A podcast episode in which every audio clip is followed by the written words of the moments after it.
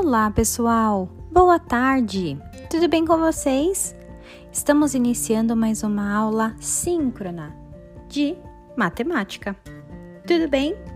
Nessa aula de hoje, pessoal, nós iremos corrigir os exercícios sobre adição e arredondamento deixados em nossa última aula. Tudo bem? Lá nas páginas 74 e 75.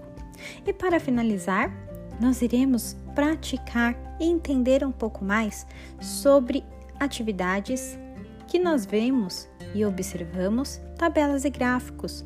Vocês vão ver que é muito fácil. Vamos juntos? Espero por vocês. Separe seu livro e o caderno. Beijos, meus amores!